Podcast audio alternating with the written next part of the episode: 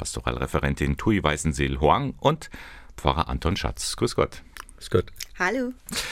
Sie haben also soeben eine Akutmappe herausgegeben, wenn es um einen Trauerfall in der Umgebung von Kindern geht. Was steht da eigentlich drin in dieser Mappe? Es ist ja so, wenn ein Akutfall ist, dann ist man ja absolut betroffen, auch als äh, Erziehungsfachkraft und vergisst vielleicht tatsächlich alles, was man in der Theorie alles schon mal gewusst hat, gelernt hat. Und diese Mappe soll eigentlich hier eine Hilfe sein, dass man sich sowohl an den Hilfsangeboten entlanghangeln kann, Telefonnummern etc., die ganzen äh, Hilfsdienste und so, aber auch in den ersten Reaktionen einfach schwerwiegende Fehler vermeidet, äh, vielleicht einfach schon wichtige Weichen stellt. Also ich kann mir das so vorstellen, diese, diese Akutmappe als eine Art Checkliste, was sich so ein mhm. bisschen bedenken muss, wenn so ein Fall eintritt, aber nicht jeder Fall ist gleich. Ist ja noch, noch, noch Spielraum? Manchmal kann ja was ganz was Tragisches sein, Eltern sind verstorben oder es ist vielleicht nur in Anführungszeichen jemand, den man gekannt hat. Also wir haben ähm, Musterbriefe zum Beispiel drinnen und auch für den Fall eines Besuches bei Eltern, wenn ein Kind gestorben ist. Wir können jetzt nicht alle Fälle bedenken, mhm. aber wir können Hinweise geben, wie man einen Besuch macht, wie man mit Kindern über einen Fall spricht, wenn es zu einem Ernstfall kommt. Wir versuchen auch Beispiele zu geben mit Ritualen und Gestaltungsmöglichkeiten im Alltag des Kindergartens. Da haben dann die pädagogischen Fachkräfte genug Möglichkeiten, sich da Ideen zu holen oder halt auch äh, Beispiele, indem sie es gleich praktizieren, damit sie nicht ganz hilflos da sind. Mhm. Gehen denn Kinder manchmal anders mit Tod und Sterben um als wir Erwachsene? Die gehen oft erfrischend offener um damit, als wir es tun. Es sind oft Ängste der Erwachsenen, Kinder schonen zu wollen. Im Prinzip ist oft das Gegenteil der Fall. Es sind unsere Ängste und Kinder stellen ganz unbefangen Fragen, möchten Details wissen, fragen, was mit dem gestorbenen Opa jetzt ist, wie das dann mit den Würmern ist oder der Erde oder auch die Fragen, ob der jetzt am Friedhof oder im Himmel, wie diese Distanz überwunden wird, all diese Dinge kann man mit Kindern ganz, ganz unbefangen besprechen. Da werden dann auch die Erwachsenen oder wir Eltern dann herausgefordert, Antworten geben zu können. Wichtig ist für uns Erwachsene, das zuzulassen und unsere eigene Trauer oder Ängste nicht die, auf die Kinder zu übertragen.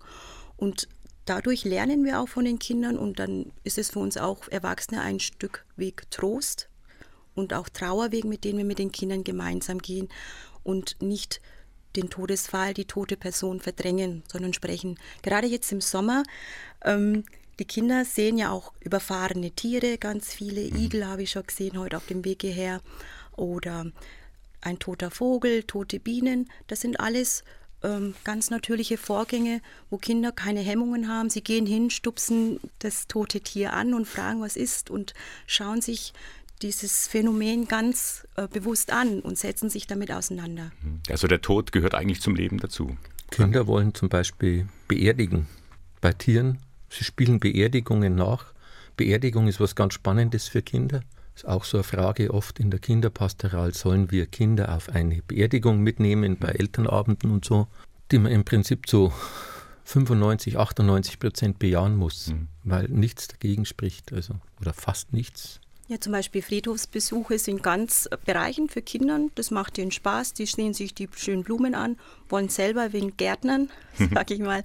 Und das Highlight ist am Ende immer ein Licht anzuzünden und dann Manchmal schließen wir noch ein Gebet an und dann ist gut so. Mhm. Und dann haben sie auch die verstorbene Oma oder den verstorbenen Opa gut in Erinnerung wieder. Mhm. Also Kerze anzünden ist ein ganz typisches, wichtiges Ritual, das sich in ihrer Akutmappe findet. Nun reden wir gerade mitten im Hochsommer, wo wir alle schwitzen über den Tod. Eigentlich ein Thema, das immer im November ja, so richtig erstmal aufploppt.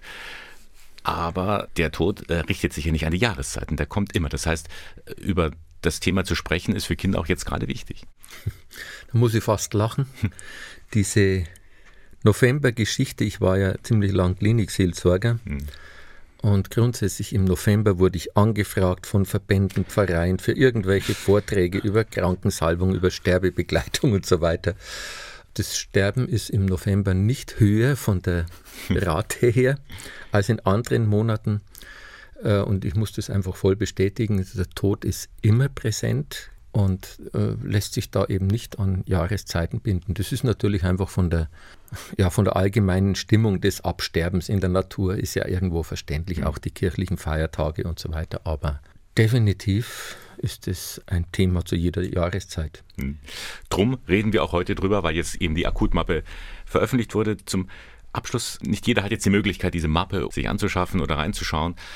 Wenn jetzt aber gerade die Situation ist für Eltern, die jetzt ihrem Kind etwas erzählen müssen, weil jemand verstorben ist, welchen Tipp, welchen Ratschlag können Sie so mehr oder weniger spontan jetzt geben? Bei den Eltern ist es so, dass man sich selber als Erwachsener erstmal klar werden muss, wer ist gestorben, was bedeutet er mir. Ich trage dann auch selber eine Trauer mit, wenn meine Mutter zum Beispiel gestorben ist. Wie geht es mir gerade? Und dann schaue ich natürlich auf mein Kind, wie geht es ihm und frage ihn ganz direkt, was brauchst du? Lass uns darüber reden, wie geht es dir gerade? Und dann offen sein und sich Zeit nehmen für dieses Gespräch. Das ist ganz wichtig. Offenheit und Zeit nehmen. Man kann nichts falsch machen als Eltern. Hm.